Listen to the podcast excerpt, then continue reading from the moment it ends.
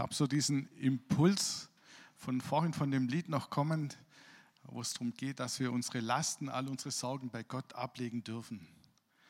Und ich glaube, dass Leute heute Morgen hier sind, die trauen dem nicht so richtig. Die sagen, das klingt schön, das Lied ist vielleicht toll, das ist irgendwie schon nett und heute Morgen scheint es auch irgendwie relevant zu sein, aber gilt es für mich? Gilt es für mich morgen? Gilt es für mich in der kommenden Woche? In der Situation, wo ich bin? Gilt es in dem Engpass, wo ich mich momentan befinde? Und ich möchte das nochmal zusprechen. Gott ist mittendrin in deinen Sorgen. Trau ihm das zu. Ich möchte dich herausfordern. Trau ihm zu, dass er die Umstände und die Dinge, in denen du drin steckst, in seiner Hand hält. Er sorgt für dich. Der Zuspruch heute Morgen an dich. Er wird für dich sorgen. Er hat es versprochen. Amen. Wir gehen weiter in der Apostelgeschichte. Simone, komm. Ergänzung. Also es ist nur eine Ergänzung, genauso ausgehend von dem Lied ähm, ging es mir so, mal ganz simpel, ähm, für diese Leute, dass Jesus wirklich diese Hand ausstreckt. Und das Einzige, was er einfach fragt an dem Punkt ist, vertraust du mir? Und er verlangt nicht mehr, als dass wir wirklich die Hand innerlich ausstrecken und sagen, Herr Jesus, ich vertraue dir. Er verlangt nicht, dass du weißt, wie es geht oder wie das gelöst werden soll. Aber ich habe das Gefühl, bleib nicht bei dem, unser Gott ist ein mächtiger Gott, sondern dass du seine Hand nimmst im Geist und sagst, Herr Jesus, ich vertraue dir für diese eine Sache. Ja. Wir kommen da sicher noch mal zurück im Lauf der Predigt. Das ist bestimmt gut. Wir sind unterwegs in der Apostelgeschichte unter dem großen Motto begeistert Christ sein, gehen wir so ein bisschen entlang. Wir hatten vorige Woche die Bekehrung vom Saulus zum Paulus. Dieses Sprichwort stammt tatsächlich aus der Bibel. So eine 180-Grad-Wendung vom Falschen zum Richtigen. Und die Apostelgeschichte ist so eine Aneinanderreihung der Dinge, die Jesus gelehrt hat, ganz praktisch, wie das passiert, wie das läuft. Ihr seid vielleicht dabei, das zu verfolgen. Wenn nicht, empfehle ich euch das nachzuhören, nachzusehen. Es ist wirklich sehr, sehr spannend und schön. Wir haben heute einen Titel, der lautet, Gott macht keine Unterschiede. Ganz platt, ganz einfach. Gott macht keine Unterschiede und es ist ein relativ langer Text aus der Bibel, den ich jetzt nicht komplett lesen möchte, sondern wo wir einfach so ein Stück entlang gehen. Ich möchte euch ein bisschen die Vorgeschichte aus Apostelgeschichte 10 ein bisschen versuchen zu schildern. Da geht es um einen römischen Hauptmann, ein Centurio, also einer, der dort in Jerusalem bzw. in Caesarea ist und dort eine Botschaft hält. Er ist dort im Auftrag seiner Regierung, um das Land zu verwalten. Er war kein offizieller Überläufer zum jüdischen Glauben und doch war er dem jüdischen Glauben sehr zugetan. Wir lesen, dass er Almosen gab, den Armen geholfen hat. Und wir lesen, dass er sich innerlich ganz nah an den jüdischen Glauben gehalten hat. Es hat ihn fasziniert, es hat ihm was gegeben. Ich denke, er war in diesem Glauben angekommen. Und es war wieder mal um die neunte Stunde. Vielleicht erinnert ihr euch, um die neunte Stunde passieren manchmal ganz entscheidende Dinge in der Bibel. Das ist nicht, weil die Stunde heilig ist, sondern weil es Gewohnheit war, um diese Stunde zu beten. Und wenn man betet, antwortet Gott. Vielleicht nicht immer, nicht immer gleich, nicht immer so, wie wir es gern hätten. Und doch ist es gut, eine Gewohnheit zu haben, um zu beten und um Gott nahe zu sein. Also es war um die neunte Stunde und da betete Cornelius wie gewöhnlich. Und dann kam wieder ein Engel. Wir haben in Apostelgeschichte das schon ein paar Mal gehabt. Der Engel kommt und auch hier kommt der Engel und sagt zu ihm, der Gott Israels hat dein Gebet erhört. Das ist außergewöhnlich. Warum? Weil bisher in der Apostelgeschichte, in der Abfolge war es so, dass das Heil für die Juden war. Und hier kommt Gott und schickt einen Engel und sagt, dein Gebet wurde erhört. Interessant, so fängt es an. Auch hier sehen wir bereits, Gott macht offensichtlich keinen Unterschied. Er hört unsere Gebete genauso, wie vielleicht die Gebete eines anderen Volkes, eines anderen Stammes, eines Menschen anderer Prägung. Das gilt bis heute. Wir dürfen deshalb sicher sein, Gott erhört dein und mein Gebet.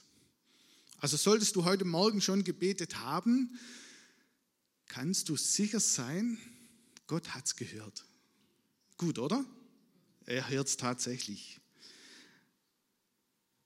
Um was Cornelius nun ganz konkret gebetet hat, wissen wir nicht so ganz genau, aber er wird mehr von diesem Glauben erfahren wollen. Ihm war es wichtig, diesen Gott besser zu verstehen. Historisch ist das richtig interessant. Wir erinnern uns vielleicht noch an den Kämmerer aus Äthiopien, wo Philippus dann hingegangen ist. Auch er war ein Mensch anderer Kultur und Prägung und Gott hat ihn auserwählt. Äh, historische Quellen belegen, dass dieser Kämmerer aus Äthiopien der erste Missionar in Äthiopien war und höchstwahrscheinlich dann auch für seinen Glauben sterben musste als Märtyrer. Und ebenso ist auch dieser Hauptmann Cornelius aus Caesarea später für seinen Glauben gestorben. Also Gott hat ganz bewusst wohl diesen Menschen auserwählt. Es war kein Zufallstreffer. Manche sagen auch, er war Mitbegründer der römisch-katholischen Kirche. Mag sein, aber da er selber ja Römer war, war es naheliegend, dass er ein war mit Einfluss. Dieser Cornelius hat also gleich drei Leute losgeschickt, die es gewohnt waren, Befehle auszuführen. Und es waren Leute, denen er wohl von seinem Glauben erzählt hat. Also er hat ihnen offen erzählt, was passiert ist und hat sie losgeschickt nach Joppe. Joppe war eine Stadt am Meer und er ging und hat sie geschickt. Die drei gingen los und um die gleiche Zeit, bevor die dort eintrafen, war Petrus auf dem Dach und hat gebetet um die dritte Stunde. Es war Mittagszeit. Er ging aufs Dach und hat gedacht, so kurz vor Mittagessen noch ein Dankgebet und hat dort angefangen zu beten. Interessanterweise war dann unter ihm wurde wohl schon gekocht. Also ich denke, der Zwiebelrostbraten war fast schon in der Pfanne oder die Maultaschen schon fast fertig und das Aroma ist nach oben gezogen. So stelle ich mir es vor. Und der Petrus war oben beim Beten und riecht so, ah, ah, ich kriege Hunger. Halleluja, ich habe Durst, ich habe Hunger.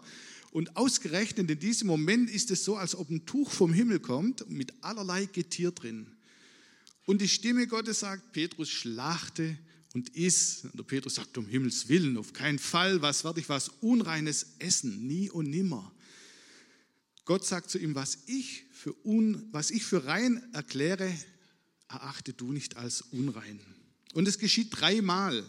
Und vermutlich war es etwas irritierend für den Petrus.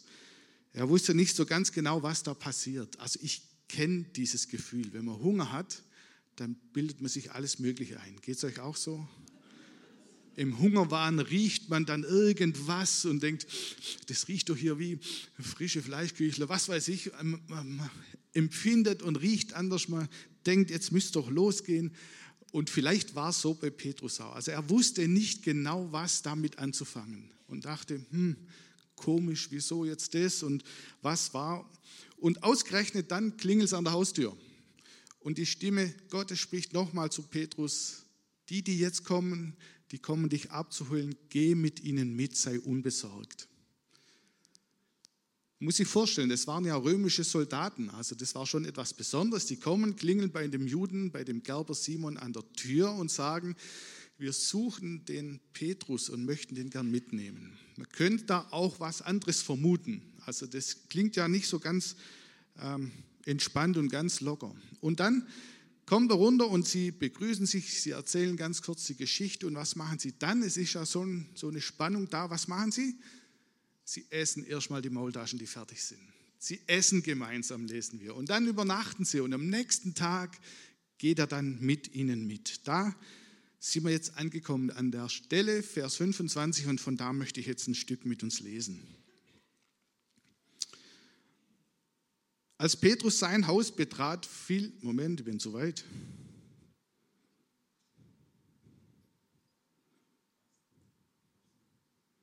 Doch, das passt schon, gell? Genau, die gehen also mit und kommen dann bei Cornelius an. Und dann geht's los. Als Petrus sein Haus betrat, fiel Cornelius ehrfürchtig vor ihm auf die Knie. Aber Petrus richtete ihn auf und sagte, steh auf, ich bin ein Mensch wie du.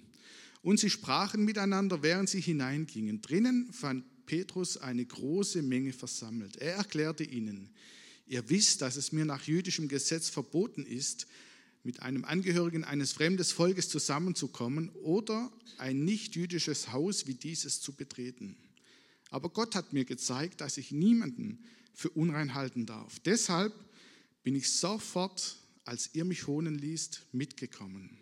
Nun sagt mir aber, warum ihr nach mir geschickt habt. Also Cornelius hatte schon eine Ahnung, wer dieser Petrus war, den er eingeladen hatte. Und es war eine ganz außergewöhnliche Situation. Der Hauptmann, er war einer der Besatzer, ein Mann mit hohem Rang, ein Mann mit Namen, jemand, der auch Macht hatte.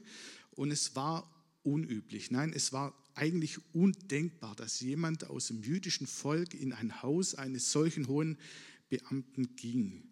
Und der Hauptmann, der hätte auch das Recht gehabt, den Juden einzusperren. Warum auch immer. Das war dortmals üblich.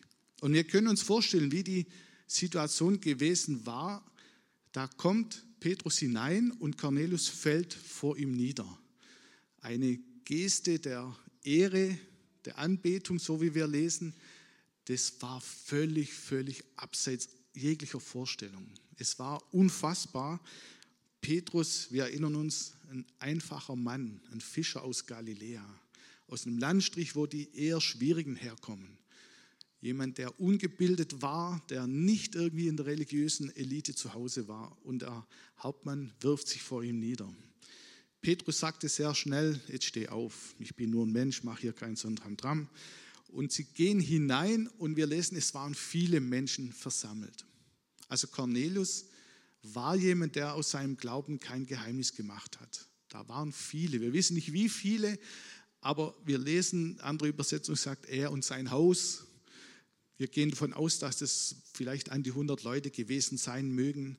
Vertraute, Freunde, einflussreiche römische Bürger, Menschen, mit denen ein Hauptmann zu tun hat, die hat er alle eingeladen. Warum? Er wollte ihnen von seinem Glauben weitergeben. Er wollte ihnen zeigen und sagen, schaut mal, ich habe was gefunden, ich verstehe es zwar noch nicht, ich habe noch keinen Durchblick und doch ist es etwas, was mich fasziniert und mich verändert.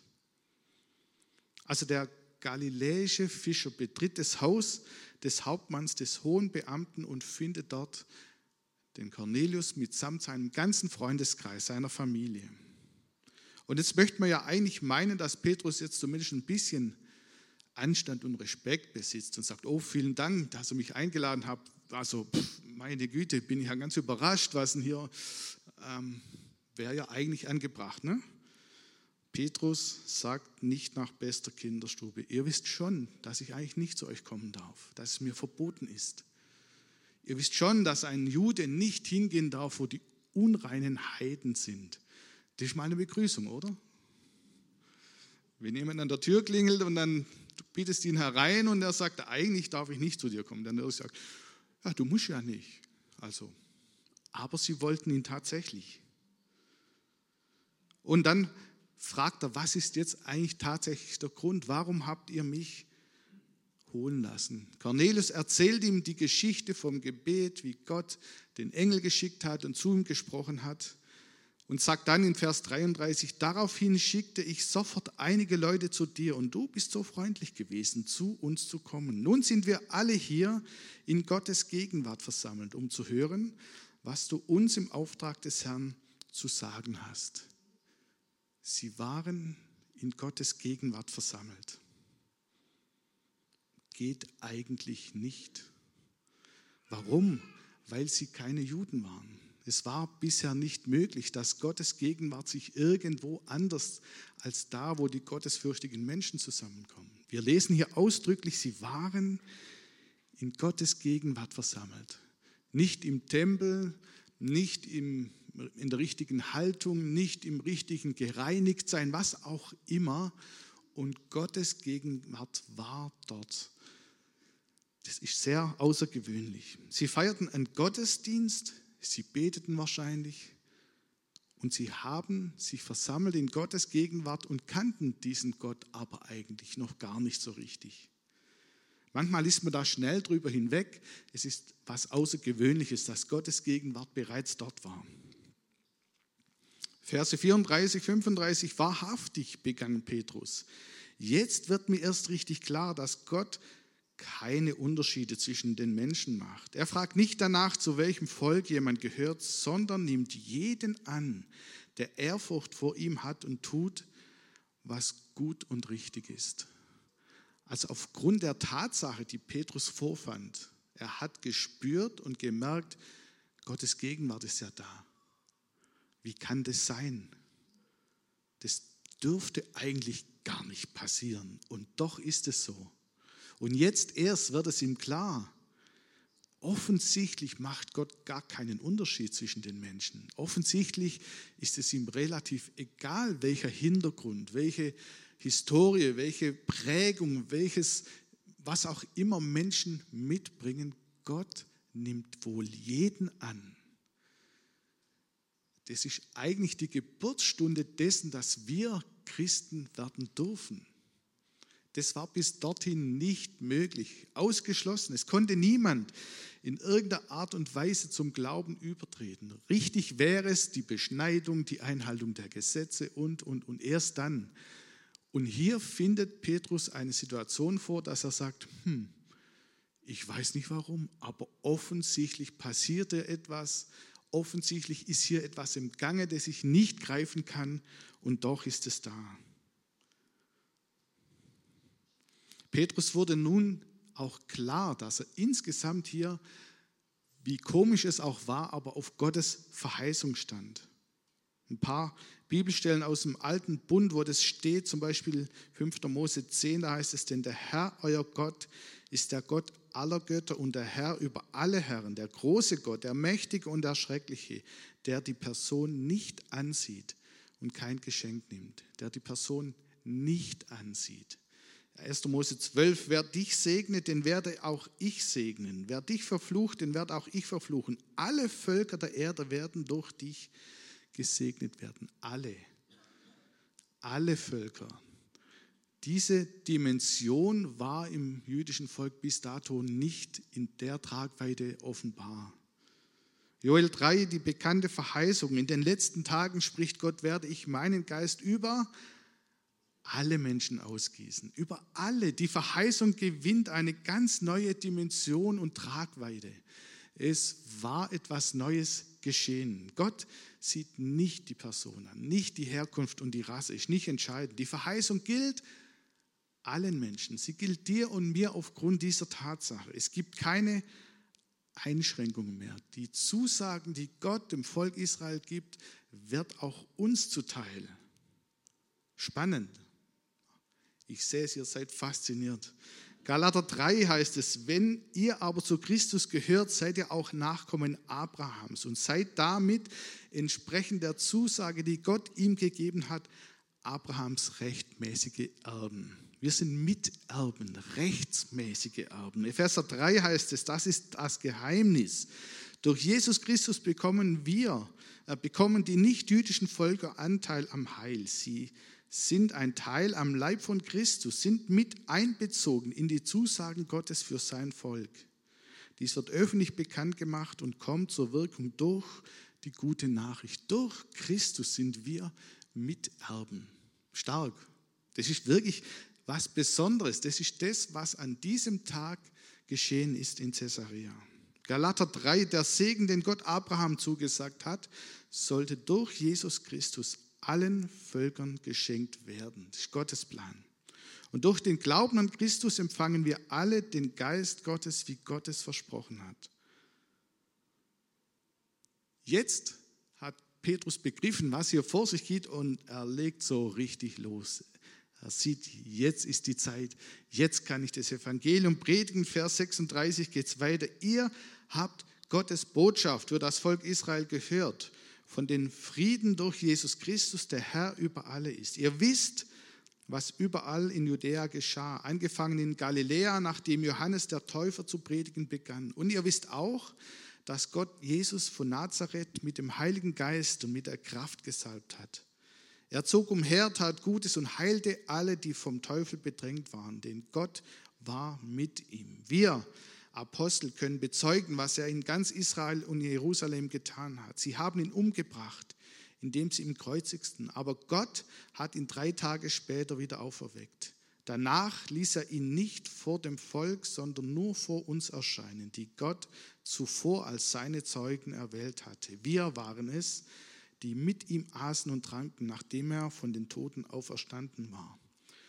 Und er befahl uns, überall zu predigen und zu bezeugen, dass Jesus von Gott zum Richter über alle Menschen, Lebende und Tote, bestimmt ist. Er ist es, den die Propheten vorausgesagt haben und von dem sie sagten, dass allen, die an ihn glauben, durch seinen Namen die Sünden vergeben werden. Petrus hat begriffen, dass dieser Heilsplan größer ist, über das hinausgeht, was bisher geplant, was bisher zu sehen und zu spüren war. Und auch hier heißt es, dass alle, die an ihn glauben, durch seinen Namen die Sünden vergeben werden. Vers 41 kommt mir jetzt gerade sehr präsent nochmal. Hier heißt es, wir waren es, die mit ihm aßen und tranken, nachdem er von den Toten auferstanden war. Jesus ist von den Toten auferstanden. Jesus ist nicht im Tod geblieben. Er ist von den Toten auferstanden. Das war nicht nur eine Botschaft, die damals zeitaktuell war, das gilt bis heute. Das gilt für dich und für mich. Jesus ist auferstanden. Er lebt, er lebt heute noch. Und er ist gekommen, die Sünder zu rufen zur Vergebung. Gott nimmt jeden an. Alle, die an ihn glauben, bekamen ein neues Leben. Es war buchstäblich so, ohne Einschränkung, ohne Ansehen der Person. Gott macht keinen Unterschied. Und aus diesem Blickwinkel möchte ich noch einen, Vers aus Johannes 1 anfügen, wo Jesus selber sagt, die ihn aber aufnahmen und an ihn glaubten, denen gab er das Recht, Kinder Gottes zu werden. Das wurden sie nicht, weil sie zu einem auserwählten Volk gehörten und auch nicht durch menschliche Zeugung oder Geburt. Dieses neue Leben gab ihnen allein Gott.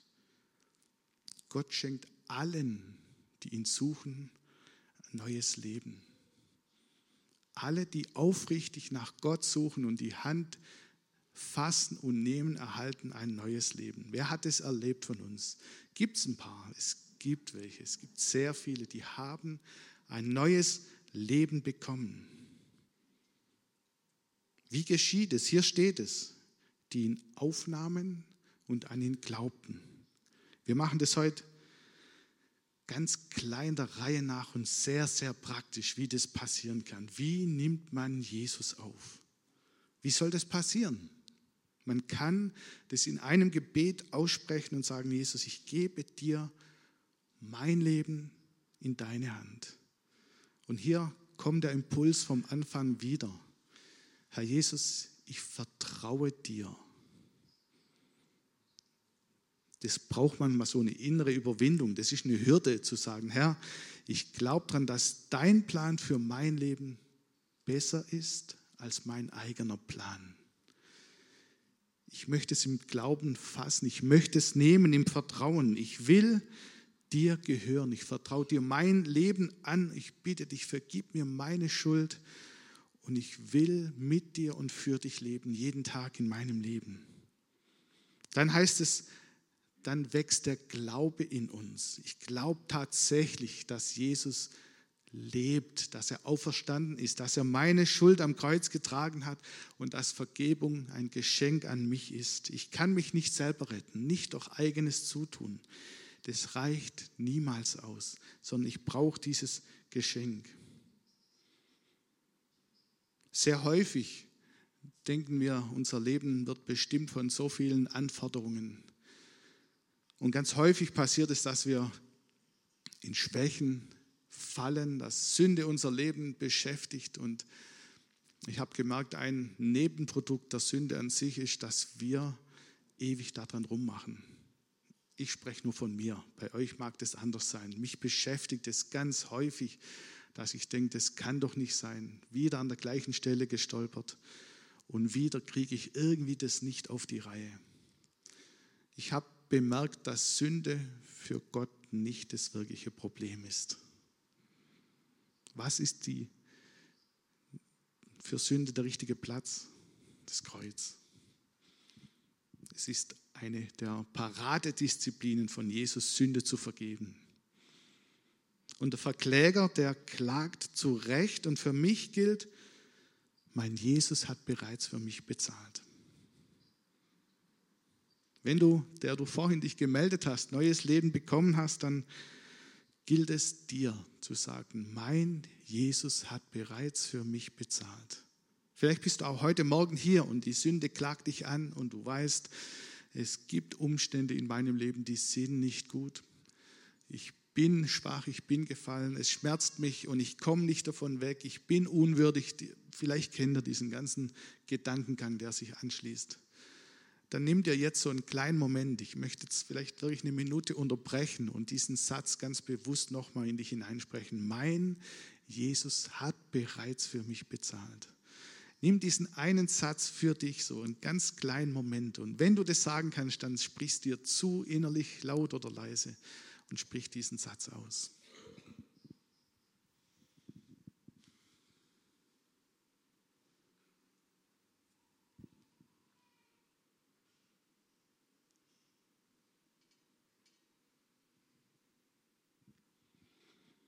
Ich danke dir, Herr, dass du Sünden vergibst und dass meine Schuld bereits bezahlt worden ist von dir, Jesus. Und das nehme ich neu als Geschenk von dir, unverdient. Halleluja. Danke, Jesus.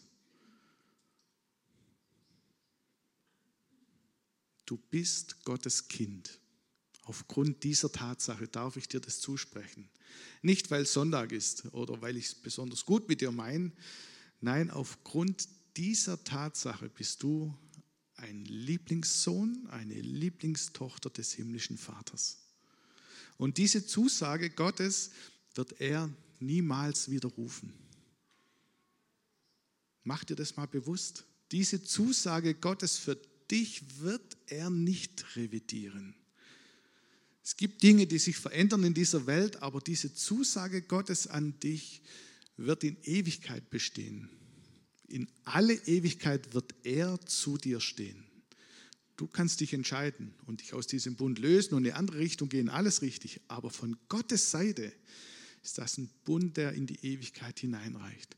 Stark, oder? So, also alle, die jetzt noch keine Krone aufhaben, vielleicht am Ausgang gibt es so, ich wahrscheinlich nicht, aber so imaginär Königskind, Kind des Höchsten, Lieblingstochter, Lieblingssohn. Unsere Enkelin hat so ein T-Shirt, Papas Schatz. Hm? Sie weiß noch nicht, was draufsteht, sie muss es lesen, erst lernen. Aber tatsächlich ist es so, dass ihr alle, die ihr Jesus im Herzen habt, Kinder des himmlischen Vaters seid. Das ist was Herrliches, das ist was Begeisterndes.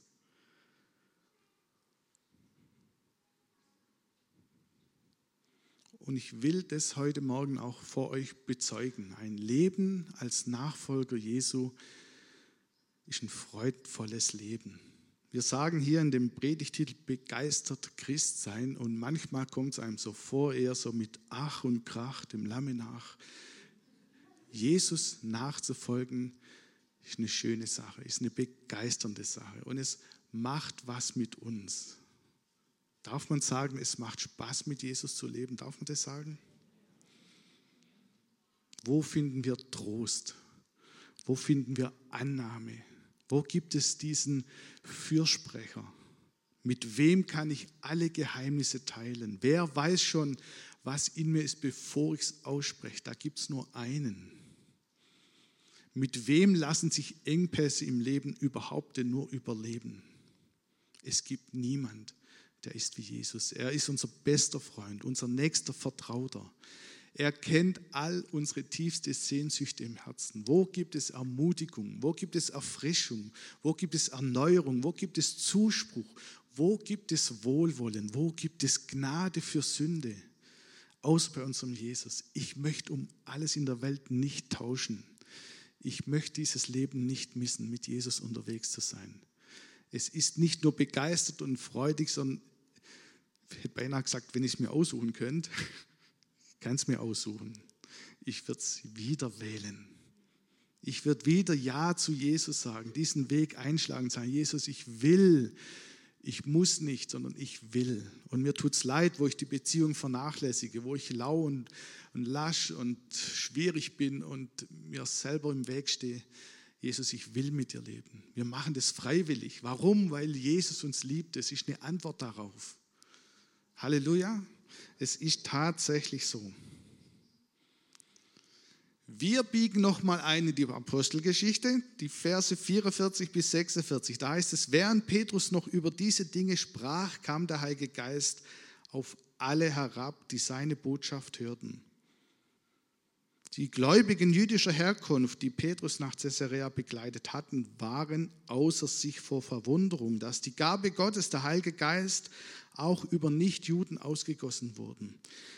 Sie hörten nämlich, wie die Versammelten in geistgewirkten Sprachen redeten und Gott für seine Größe priesen. Schließlich wandte sich Petrus an seine Begleiter und sagte, bis hierher mal noch nicht weiter, Gott bestätigt, er bezeugt, er stellt sich dazu, er gibt sein Versprechen und der Petrus war noch gar nicht fertig. Also der hätte jetzt noch wahrscheinlich eine Stunde mehr gehabt und hätte noch tiefer einsteigen können in das, was Jesus war, wie sich das alles zu. Und nur während er redete, was passiert?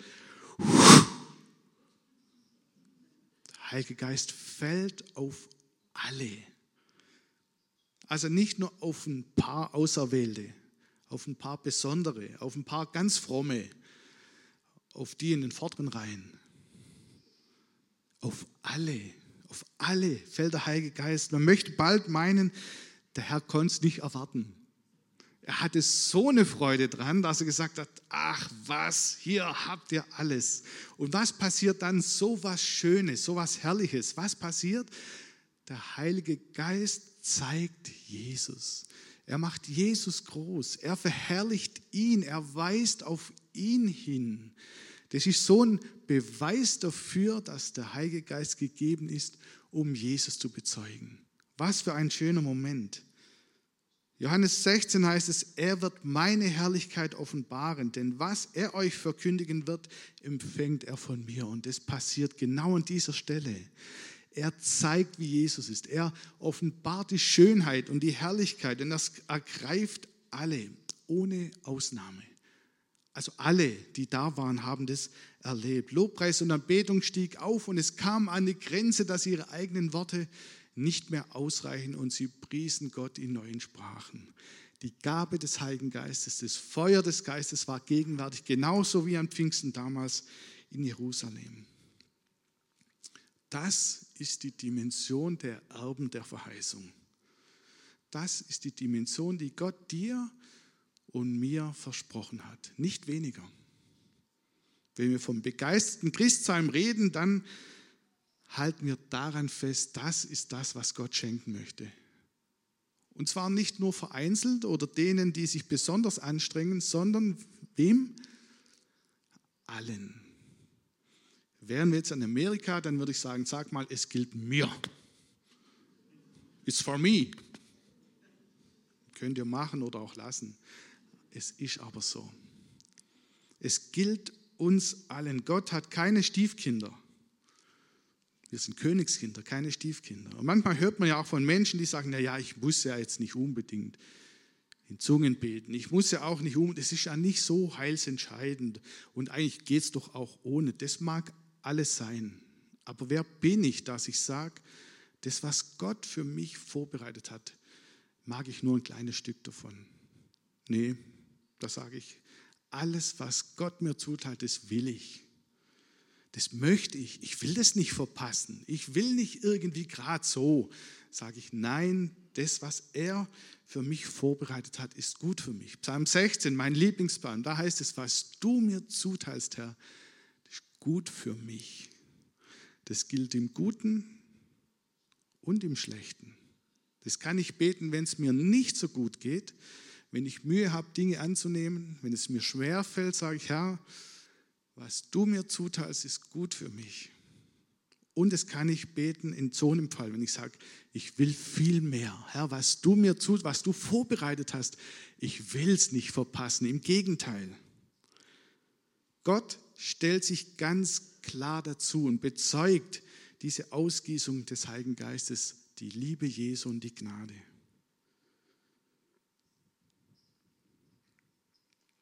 Das war unerhört völlig außerhalb jeglicher frommer Vorstellung, dass der Heilige Geist gefallen ist in einer Versammlung A, wo nicht mal Juden dabei waren, B, wo die Rahmenbedingungen alles andere als geregelt waren und C, wo die Leute noch nicht mal getauft waren. Völlig durcheinander geraten die Geschichte. Wir wissen nicht, wieso es ist passiert. Apostelgeschichte 10, die letzten beiden Verse für heute. Wer hätte jetzt noch das Recht, diesen Leuten die Taufe zu verweigern? Jetzt, wo sie genau wie wir den Heiligen Geist empfangen haben und er, also Petrus, ordnete an, sie im Namen von Jesus Christus zu taufen. Danach blieb er auf ihre Bitte hin noch einige Tage bei ihnen. Also die Reihenfolge scheint nicht ganz entscheidend zu sein. Und doch gehört es zusammen. Die Taufe im Geist, die Taufe im Wasser ist das, was wir brauchen. Galater 3 heißt es, sagt mir, habt ihr den Heiligen Geist etwa durch das Befolgen des Gesetzes empfangen? Natürlich nicht. Der Heilige Geist kam auf euch herab, nachdem ihr die Botschaft von Christus gehört und ihr geglaubt habt. Das ist die Voraussetzung. Die Taufe ist das Bekenntnis im Wasser und das Zugetansein zur Gemeinde Jesu und ganz konkret auch zur Ortsgemeinde. Und die Taufe im Heiligen Geist, da wird Jesus greifbar, erlebbar, da wird er sichtbar. Und die Fähigkeiten, die wir bekommen, die Gaben des Geistes, die machen uns fähig zu dienen. Und beides bekommen wir geschenkt, völlig ohne unser eigenes Dazutun. Wir können es uns nicht verdienen.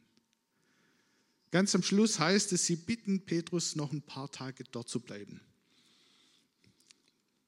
Das waren die ersten Gottesdienste Judenchristen und Heidenchristen gemeinsam. Die gab es bis dorthin noch nicht. Also das war vielleicht so der Prototyp für unsere Versammlung. Egal welcher Herkunft, nicht ein Ansehen der Person, sie kommen zusammen, um Gottesdienst zu feiern. Was mag das für eine Lehreinheit gewesen sein von Petrus? Im Feuer des Geistes, was haben die für Lieder gesungen? Wie ging es? Also ich wäre da gern dabei gewesen. Das war bestimmt was Außergewöhnliches, was richtig, richtig Gutes. Ich möchte diesen Faden noch einmal am Ende aufgreifen. Ich glaube, uns mangelt manchmal dieses Vertrauen in Gott hinein, zu sagen, Herr, was du mir zuteilst, ist gut für mich was du für mich hast, ist der richtige Weg für mein Leben. Deine Ideen über meinem Leben sind besser als meine eigenen. Das klingt schön und doch ist es manchmal ein ganz, ganz, ganz großer Schritt aus unserem Inneren heraus. Zu vertrauen, dass seine Wege zum Ziel führen. Manchmal braucht es, dass wir so einen inneren Schritt tun und sagen, Herr, ich will dir es geben, mein Leben in deine Hand, ich krieg's nicht auf die Reihe.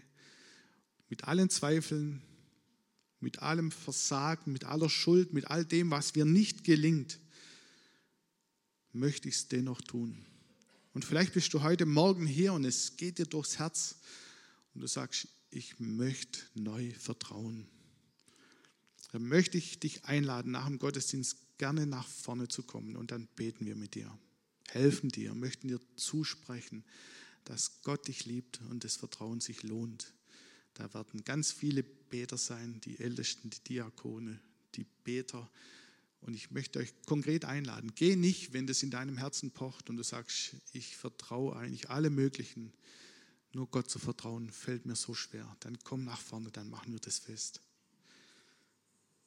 Und das Zweite, was mir noch wichtig ist, ich möchte dich herausfordern, mehr von Gott zu erwarten.